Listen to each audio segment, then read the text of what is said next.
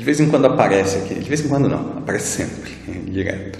Gente com uma ideia, o sujeito teve uma ideia, ele traz às vezes até um monte de papel escrito à mão, com desenhos e tal, dizendo: olha, eu tive essa ideia aqui de um aplicativo, de um software, de alguma coisa que, que vai mudar o mundo, que vai, vai fazer a gente ganhar muito dinheiro. É, algumas vezes ele quer um orçamento, ele quer dizer, ah, puxa, me ajuda agora no começo aí e tal, depois quando o negócio emplacar, a gente vai fazer mais coisa lá para frente. Outras vezes ele quer que a gente invista na ideia dele e ajude ele a tornar a ideia realidade e tal. E, e eu percebo muitas vezes que as pessoas têm um apego muito grande pelas suas ideias, sabe? Um carinho por aquela ideia, como se aquela ideia fosse um negócio que vai mudar a vida delas, e, e pode até ser que seja, né?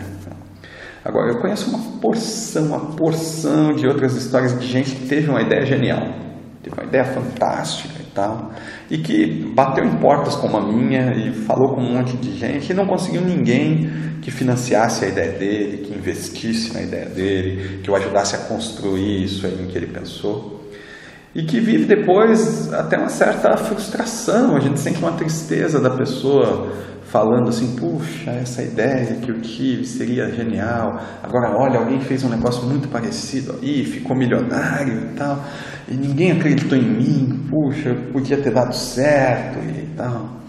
É, bom, deixa eu dizer uma coisa para você sobre ideia. Primeiro que ter ideia é uma coisa gratuita. As ideias mudam o mundo, é claro criatividade muda o mundo. É, você precisa ter ideias, depois sonhar com as suas ideias, acreditar nelas para poder implementar alguma coisa. E tudo que a gente tem hoje é porque um dia alguém parou para ter ideias, é claro. Né? Mas a ideia só vale alguma coisa é, depois de um bocado de trabalho, sabe? Tem gente que vive de vender ideia, né? os profissionais criativos, o pessoal das agências, estão aí vendendo suas ideias. Né? É, esses dias estava num evento, ouvi um amigo falando lá, um criativo, passou por, por, algumas das grandes agências do Brasil, ganhou prêmio internacional e tudo mais. E aí ele estava explicando o processo dele de criação e ele disse o seguinte: olha só, você só tem certeza que você teve uma boa ideia quando até o limite do prazo lá você teve todas as ideias possíveis e depois filtrou. E aí ele deu um número, ele falou assim: olha, eu tenho para eu ter uma boa ideia, eu tenho que ter pelo menos 50 ideias. Então eu ponho 50 ideias no papel e aí eu vou decidir, olha, essa aqui é melhor que essa. E eu vou escolher qual é a melhor das 50. Das 50, qual é aquela que ao mesmo tempo é uma boa ideia e é possível de realizar. Qual é a melhor delas? É, ou seja, ter uma ideia que funcione é muito mais do que sentar e ter uma epifania e trabalhar no rascunho e tal. É um trabalho duro, né? um negócio que não é simples. Dá trabalho, dá trabalho ter ideias, dá trabalho é, ser um criativo e tal. Em software, especificamente, que as pessoas vêm para cá, não é uma peça de comunicação apenas que, que elas vêm propondo, né? mas é uma ideia de negócio, um software para fazer venda pela internet, um software para receber o cartão de crédito das pessoas, ou para vender para elas alguma coisa por SMS. De, de alguma maneira, um negócio que tem que gerar dinheiro ali em si. Né?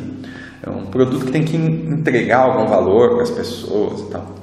Em software, uma boa ideia não é apenas aquela que você trabalhou 50 vezes, é mais que isso, inclusive. Em software, uma boa ideia é uma ideia que foi provada pela prova da realidade. Ah, é muito comum você ver, puxa, olha, o sujeito criou um aplicativo aí, vendeu para o Facebook, vendeu para o Google, a Apple comprou a empresa de um cara ali que tinha começado um negócio de garagem e tal. É, veja só, o Google, o Facebook, a Apple, eles não compram qualquer ideia. Eles compram empresas. São empresas que, para eles, o valor real da empresa é o de uma ideia, né? Porque é, você imagina o Facebook daquele tamanho comprando uma empresa de garagem, né? o Google comprando uma empresa de garagem. Ele vai pegar aquela tecnologia toda ali, vai reconstruir tudo, vai injetar dinheiro no time do cara lá que estava construindo aquela tecnologia incipiente e vai refazer o troço todo, na verdade. Né? Então ele não está comprando um software está comprando uma ideia, está comprando uma ideia e o talento de alguém que acredita naquela ideia.